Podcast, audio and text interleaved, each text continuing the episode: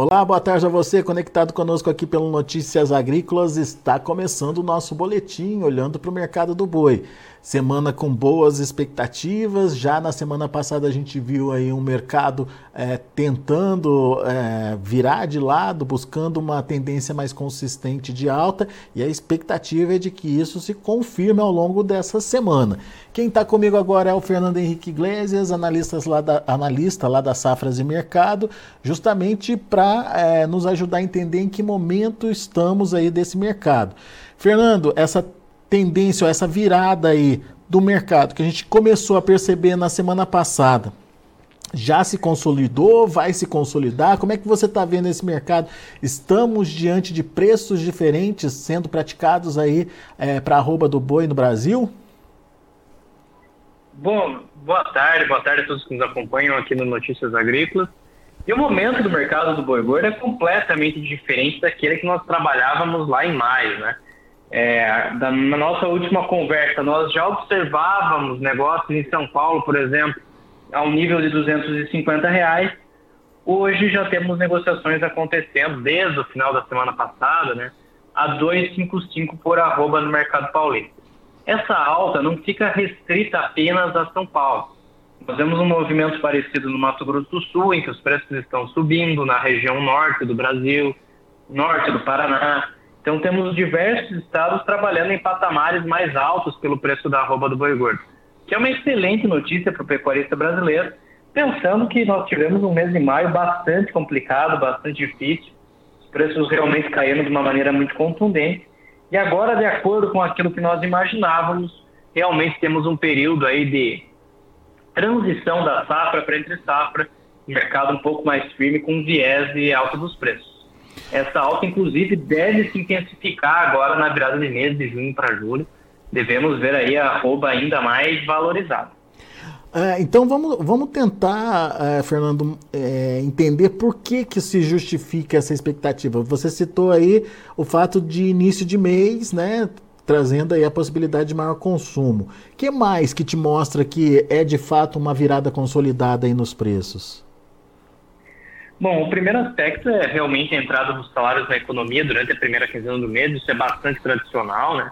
Gera um estímulo, uma reposição ao longo da cadeia produtiva. Então é natural que haja mais propensão a reajustes nesse período. O segundo aspecto que leva a crer nisso é o encurtamento das escalas de abate.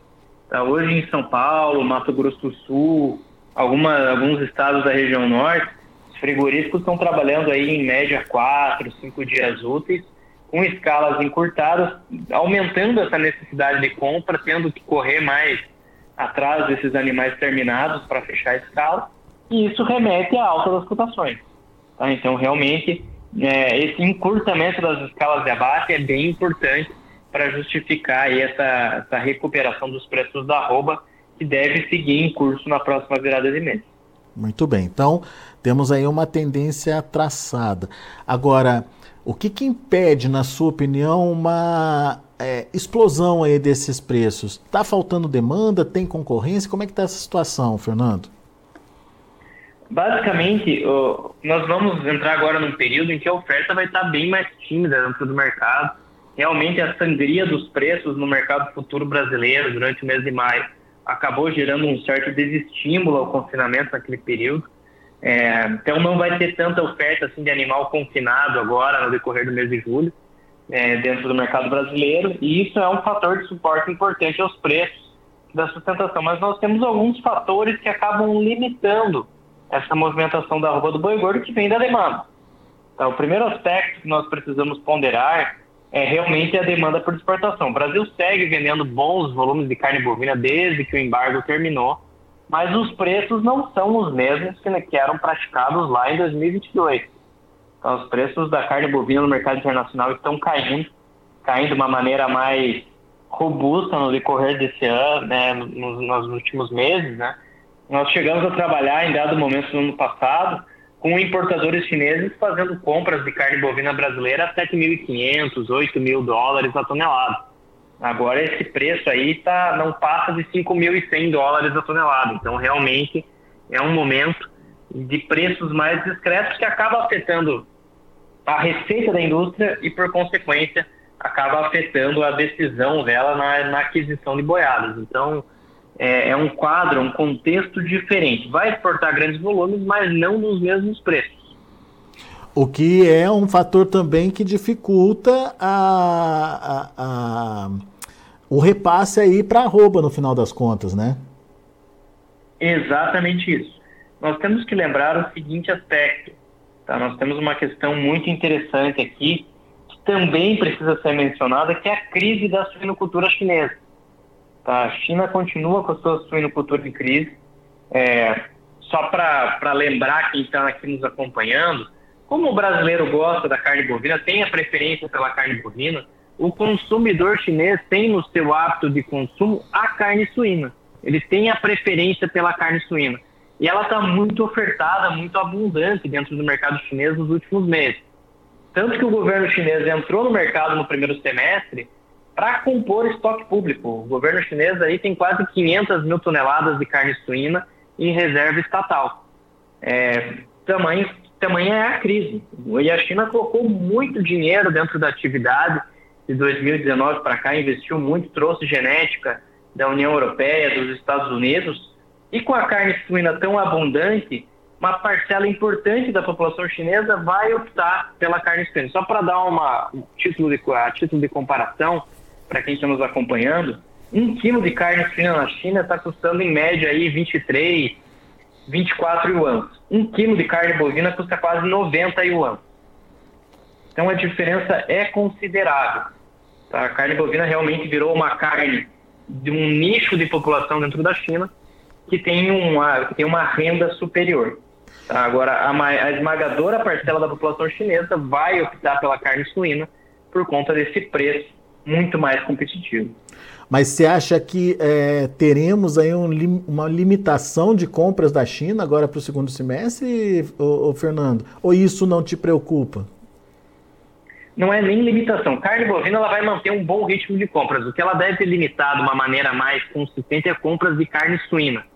Tá? O que, que ah, acontece tá. é que com a suinocultura chinesa em crise, com preços tão baixos, acaba limitando a movimentação de preços da carne bovina que o importador chinês está tá pagando. Hum, Ele entendi. não vai pagar no mesmo nível de preço. Outro aspecto que acaba interferindo nisso é a desvalorização da moeda chinesa, nós já comentamos sobre isso em entrevistas anteriores, né? que basicamente o importador chinês vai estar perdendo poder de compra com esse processo de desvalorização cambial dentro da China, e para compensar essa desvalorização monetária, ele pode tentar reduzir preços em dólar das proteínas de origem animal para manter um bom volume de compras. Então, esse ano, o volume das vendas de carne bovina não será o problema o problema é basicamente preço. Preço, né?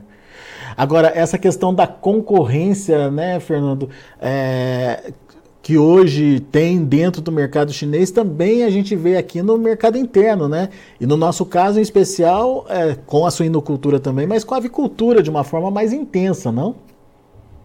Exatamente isso. O que nós temos notado em relação aqui às proteínas concorrentes é que há um grande volume de oferta de carne de frango, em especial, dentro do mercado brasileiro. O Brasil hoje está exportando recorde atrás de recorde de carne de frango, está enfileirando recordes. O Brasil nunca vendeu tanta, tanta carne de frango quanto, quanto vende agora em 2023. Mesmo com os problemas, com os riscos da influenza aviária, o Brasil segue aí nadando de braçada nesse mercado. Mesmo assim, sobra muito produto no mercado interno produção é muito grande para esse ano. Temos uma estimativa aí de alojamento de pintinhos de corte recorde agora para 2023. E vai ter muita oferta de carne de frango, e isso acaba interferindo na formação de preço das proteínas concorrentes. Então acaba interferindo na formação de preço da carne suína, na formação de preço da carne bovina, porque a proteína mais abundante aqui no Brasil vai estar num preço muito mais competitivo. E apesar do gosto do brasileiro pela carne bovina, na hora que mexe no bolso, né, Fernando, não tem o que fazer, né? É, exatamente. É, basicamente, a relação de troca é 3 para 1. 1 quilo de carne bovina para 3 quilos de carne de frango. Então é muito mais vantajoso para o consumidor brasileiro, principalmente quando nós falamos aí do consumidor das capitais, a carne de frango. Tá? Ela está muito mais, ela, dá, ela oferece uma perspectiva muito mais é, positiva em relação à capacidade de compra da população do que a carne bovina. Então, esse é um aspecto muito importante que precisa ser mencionado também. Isso acaba interferindo na formação de preço no, no varejo, na formação de preço no atacado e, por consequência, na formação de preço do boi gordo. Pois é, acaba sendo aí um limitador, talvez, aí desse movimento de alta, Fernando? Com certeza, sem dúvida acaba limitando. É, nós temos que lembrar que por mais que o varejo não tenha repassado toda essa queda dos preços do boi gordo ali para o consumidor final, esse ainda é um ano em que a carne bovina ela está mais acessível a uma parcela da população. Mas mesmo assim, a, a, as famílias que têm uma menor renda, um, têm um menor poder de compra, elas vão seguir preferindo, vão seguir optando pela carne de frango por conta da maior competitividade, por conta dessa correlação que eu mencionei. Então, o fato de você conseguir comprar muito mais frango na comparação com as demais, com as demais proteínas acaba pesando no final das contas. Muito bem. Então, a gente tem nesse momento, Fernando, uma oferta que, de animais que está restrita e uma demanda que sofre influência aí das proteínas alternativas para é, ter aí de fato uma explosão, uma expansão considerável a ponto de mexer com o preço é, mais rapidamente aí da arroba do boi. Mas e para o segundo semestre? O que, que a gente pode esperar, é, principalmente em termos de oferta, Fernando? Bom, basicamente a nossa expectativa aqui no Safra de Mercado ainda é de um bom confinamento ao longo desse ano. Então, o nosso número de confinamento agora para 2023 é de mais ou menos aí 7 milhões de cabeças de bovinos confinados, um crescimento aí de 3,8% na comparação ao ano passado. E isso vai gerando um efeito positivo em relação, em relação à oferta no último trimestre. Mas lembrando também, o volume de exportação vai ser bom, o último trimestre é um período de boa demanda, de bom, é, de bom consumo. Então, isso dá vazão a essa quantidade de animais confinados. É, só não dá para imaginar realmente os preços do boi gordo apresentando altas muito consistentes, muito explosivas, em função de tudo isso que nós estamos é, observando no mercado. Muito bom. Fernando, olhando para o mercado futuro, para B3, a gente tem um outubro sinalizando uma arroba aí de 264 reais. E hoje é, com uma alta de mais de 1% lá na B3 nesse momento. É, 264 já é um, um, valor que atrai o confinador e que justifique esse aumento que você trouxe aí para o segundo semestre ou precisa de mais, Fernando? Bom, nós precisamos aqui ponderar também outro aspecto. Nós temos aqui é, um, uma, um mercado futuro mais atraente nesse momento, né? Nós chegamos ali a ter o contrato outubro, por exemplo, nós chegamos a trabalhar numa mínima ali de é, dos, uma mínima de 239,25. Tá? Isso foi bem desestimulante. Hoje já está trabalhando aí a 264, já está num patamar aí bem mais atrativo. Nós precisamos lembrar tam, também ainda que o custo esse ano para confinamento é menor. Temos que lembrar aí que a reposição vem em queda desde o ano passado. O milho tem seus sobressaltos causados por essas incertezas no clima nos Estados Unidos, mas de qualquer forma, né, ele está num patamar mais acessível na comparação ao ano passado. Tem toda uma safrinha pela frente. Então, com esse custo mais, é, com esse custo mais baixo, esse mercado futuro aí marcando 264 até 270 já é mais interessante sim ao confinador. Já oferece uma perspectiva mais favorável. Muito bem.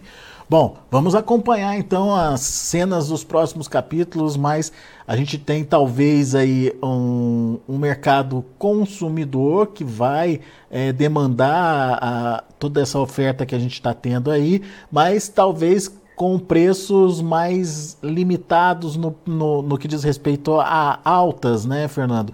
Preços mais comportados, digamos assim, ao longo do ano, certo?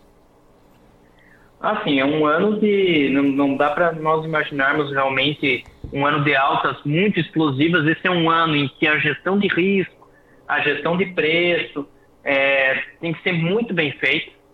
O pecuarista brasileiro realmente é, trabalhou muito bem quando a gente fala da porteira para dentro nos últimos anos. Agora é um momento que você precisa aí colocar tudo na ponta do lápis para você conseguir o melhor resultado possível.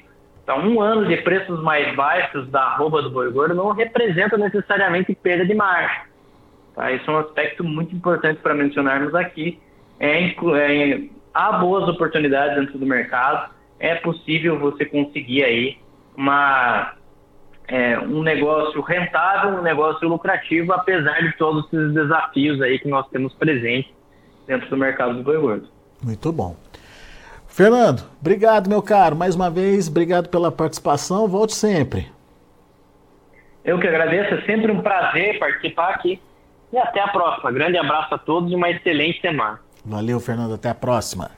Tá aí Fernando Henrique Iglesias, Safras e Mercado, trazendo as informações do mercado do boi gordo. Fernando otimista com preços agora nesses próximos dias, nesse curto prazo.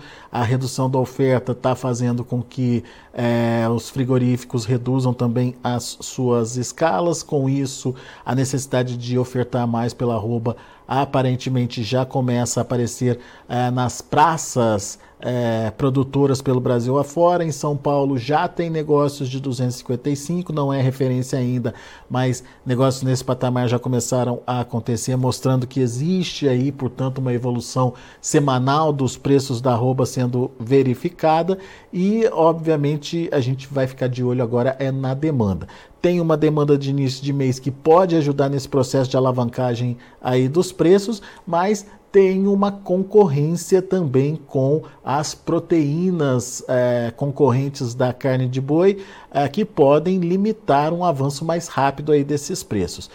É, a gente, obviamente, vai acompanhar né, o mercado e a evolução dos preços e vai atualizando você sempre que tiver novidade. Deixa eu trazer os números uh, de andamento do mercado. Nesse momento, como estão as negociações lá na B3. Olha aí, para junho, R$ 251,75, alta de 0,1%. Julho, R$ 262,60, alta de 0,57%. Agosto, R$ 262,20, alta de 0,58%. Boi gordo, portanto, subindo aí uh, de forma importante. A gente tem também o outubro, Uh, nesse momento lá na B3, trabalhando a R$ 264,35, uma alta de 1,09%. O indicador CPEA uh, fechou a sexta-feira a R$ 252,40, alta de 1%. São os números do mercado do boi. A gente fica por aqui. Agradeço muito a sua atenção e a sua audiência. Na sequência tem João Batista Olive com tempo e dinheiro. E deixa eu passar um recado para você, principalmente você, é, produtor que está nos ouvindo agora. Tá na hora ainda, dá tempo de mandar para a gente a melhor história de um agricultor, de você participar desse prêmio do Notícias Agrícolas. Afinal de contas, até dia 30 de junho é tempo ainda de enviar seu vídeo para a gente, contando aquela boa história, contando aquela história que a família se reúne para ouvir, uh, de, de vinda aí dos seus, uh, do, dos seus avós, bisavós, enfim, contando aquela história engraçada que faz parte do agronegócio. Uh, você ainda tem tempo de mandar para a gente. Mande para a gente o seu vídeo, dois minutinhos no máximo aí de produção, e esse vídeo pode é, ser é, enviado para a gente até o próximo dia 30 de junho. Não deixe de participar.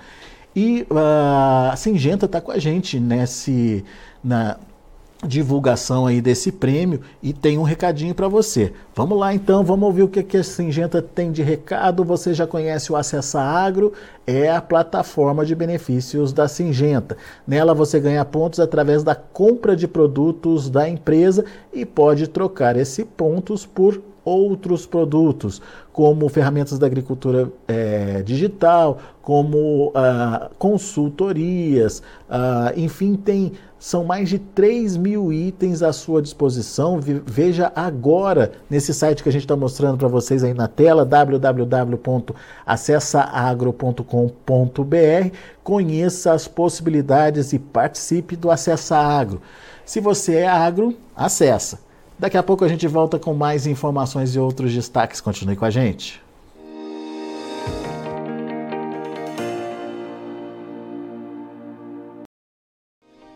Se inscreva em nossas mídias sociais. No Facebook, Notícias Agrícolas. No Instagram, arroba Notícias Agrícolas. E em nosso Twitter, arroba Norteagri. E para não perder nenhum vídeo, não se esqueça de nos acompanhar no YouTube e na Twitch Notícias Agrícolas Oficial.